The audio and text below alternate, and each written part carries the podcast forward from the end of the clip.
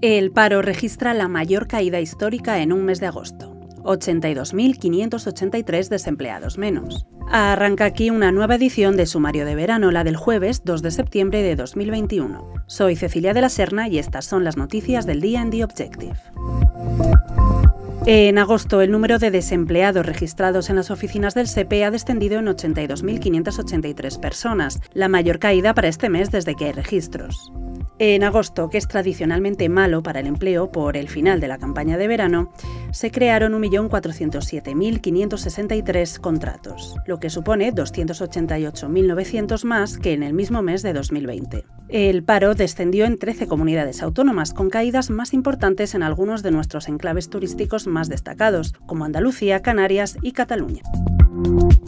En el capítulo político hoy destaca la dimisión del portavoz socialista en el Ayuntamiento de Madrid, Pepo Hernández. La comisión gestora del PSOE madrileño ha elegido a la concejal Mar Espinar para que desempeñe la portavocía del Grupo Municipal Socialista en el consistorio. La dimisión de Pepo Hernández y su relevo coinciden en el tiempo con el proceso de renovación que ha emprendido Pedro Sánchez a nivel nacional, en el Gobierno, en el partido y en el grupo parlamentario.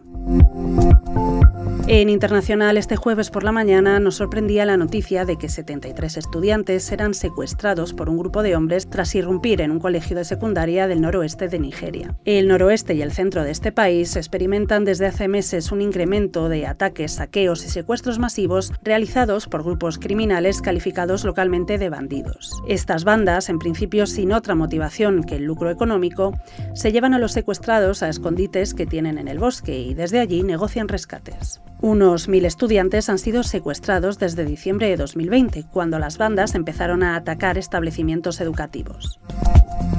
Tienes estas y otras noticias en nuestra página web, theobjective.com. Prometemos periodismo etos y no levantamos muros de pago. Mañana volvemos con el último resumen de la semana. Hasta mañana.